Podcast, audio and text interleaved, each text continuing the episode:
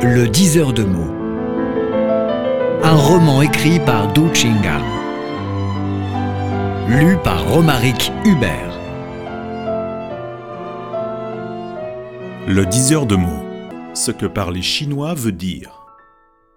De passage à Solem, Dado donna un coup de fil à Liu Yuan. Ce dernier, tout ému, voulait à tout prix retenir son ami pour trois ou quatre jours. Dado hésitait, son compatriote ordonna laconiquement. Tu restes devant la gare, ne bouge pas, je viens te prendre dans vingt minutes. Liu Yuan était lui aussi originaire de Liujiawan, noté parmi les quatre candidats recrutés par l'université en 1977. Il avait étudié la physique à l'université Jiangdu et poursuivait ses études doctorales à Bordeaux 1. Il était arrivé en France trois ans plus tôt que Dado. En plus de la bourse, il travaillait comme assistant dans un laboratoire et touchait un bon salaire.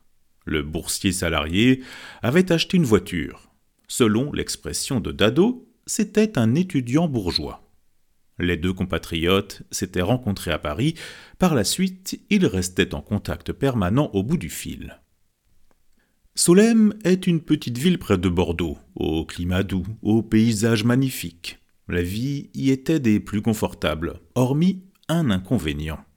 À dix lieues à la ronde, il n'y avait aucun Chinois, pas l'ombre d'un idéogramme sur les enseignes des magasins.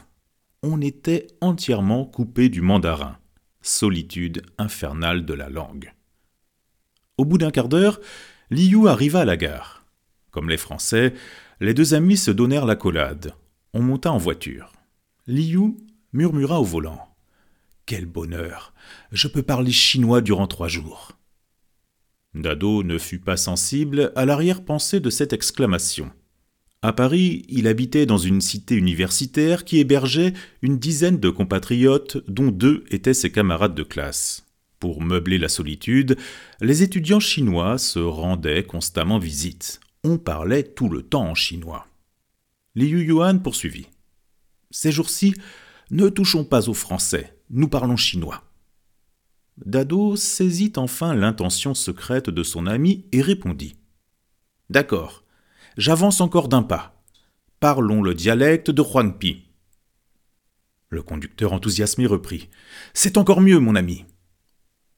Cher lecteur, ne sous-estimez pas le dialecte de Huangpi, ce patois a failli devenir la langue commune de la Chine. Li Yuanhong, deuxième président de la République de Chine, est né à Huangpi et parlait le dialecte local.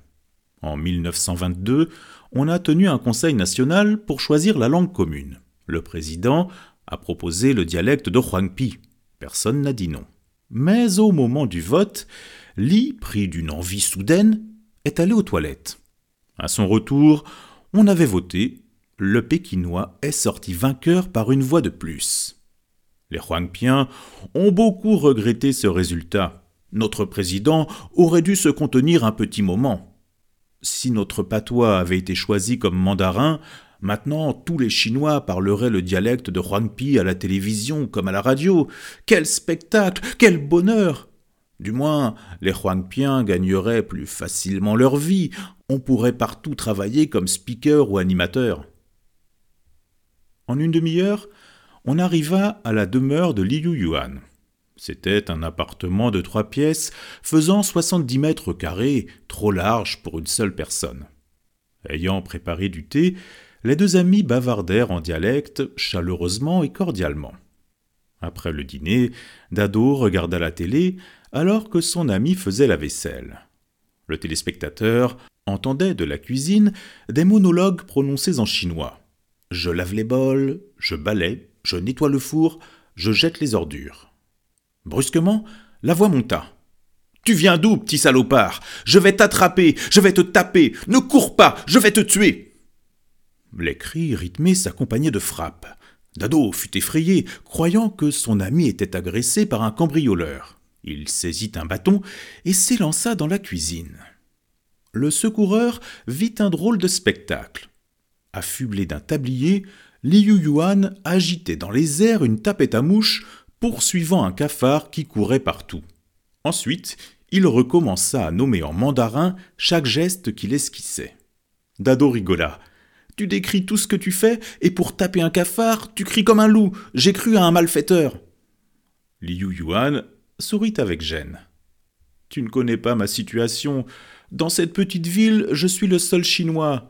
Toute l'année, je n'entends, je ne parle que français. Si je ne me répétais pas en chinois, j'aurais oublié ma langue maternelle. Dado comprit enfin ce que parler chinois voulait dire. On continua la conversation, toujours en dialecte. En tournant la tête, Dado découvrit sur le bureau un cadre qui entourait un gros caractère calligraphié. C'était un jong.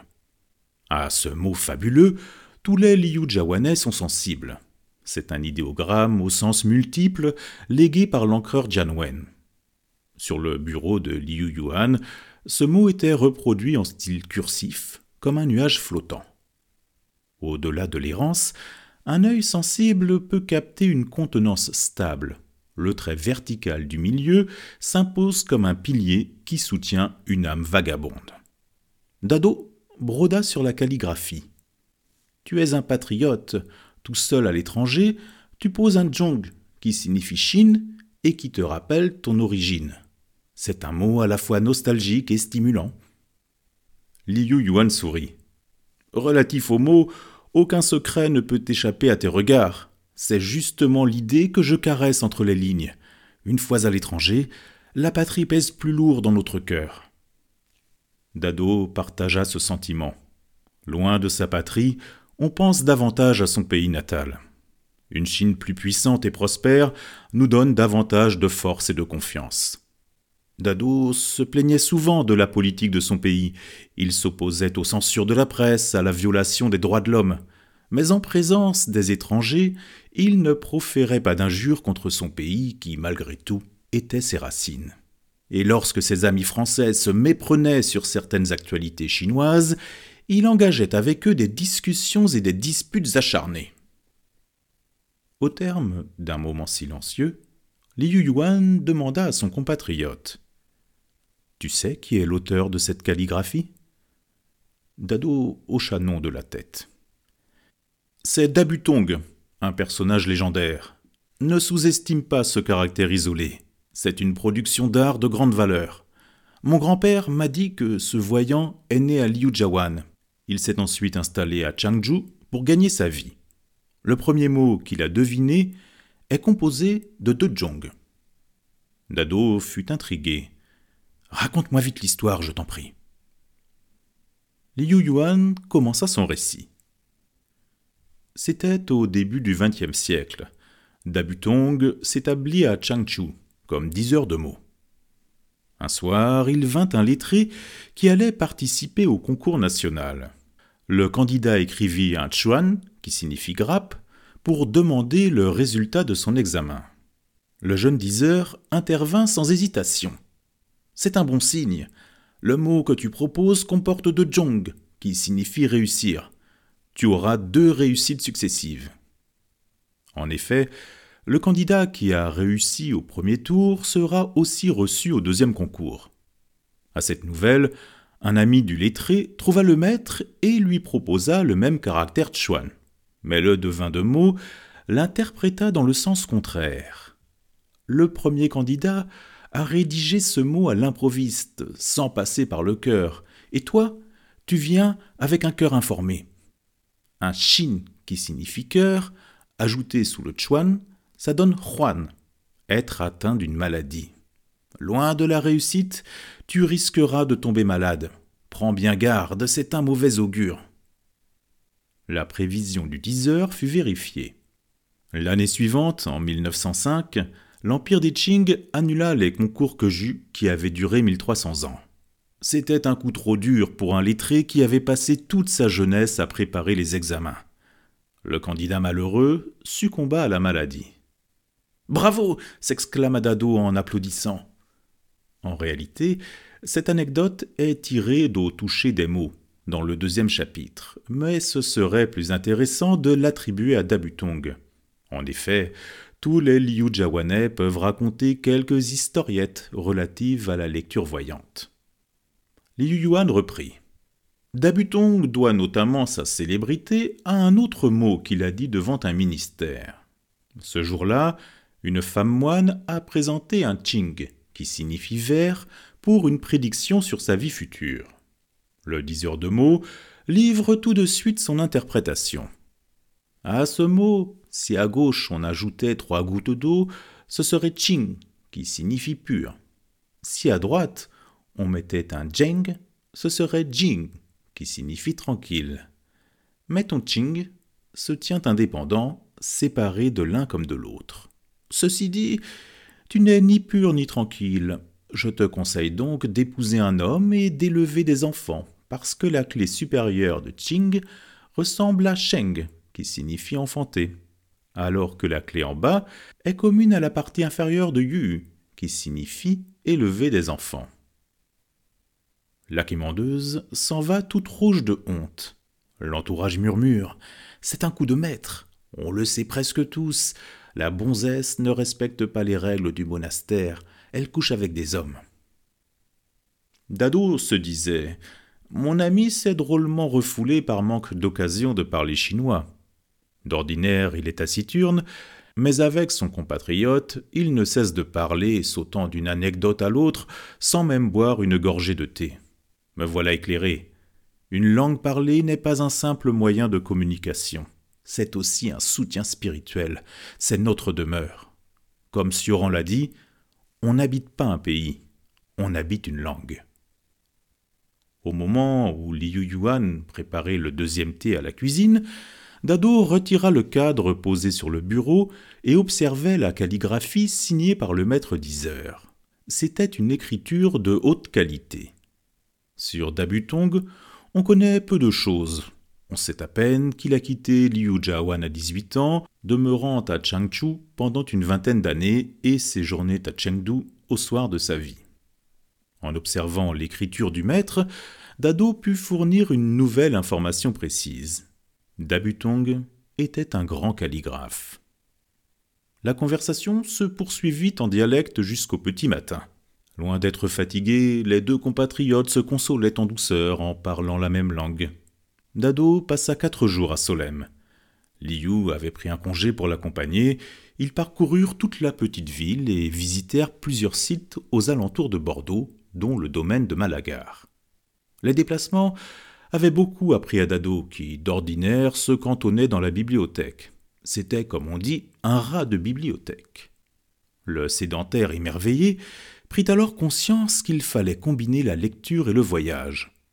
Comme disaient les sages dans la Chine antique, les dix mille exemplaires de livres lus doivent s'accompagner de cinq mille kilomètres parcourus.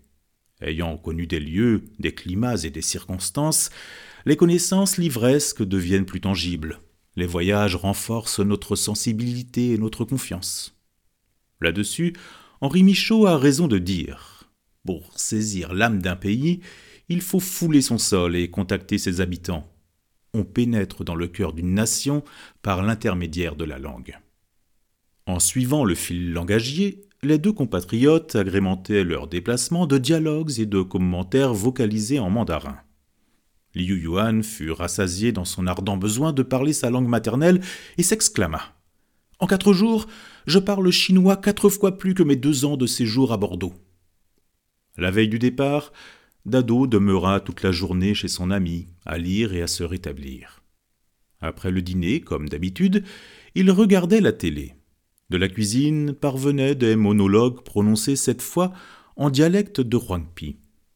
Je balais, je lave les bols, je nettoie le four.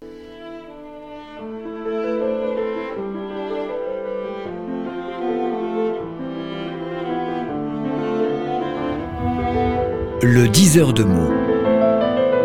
Un roman écrit par Du Chinga. Lu par Romaric Hubert.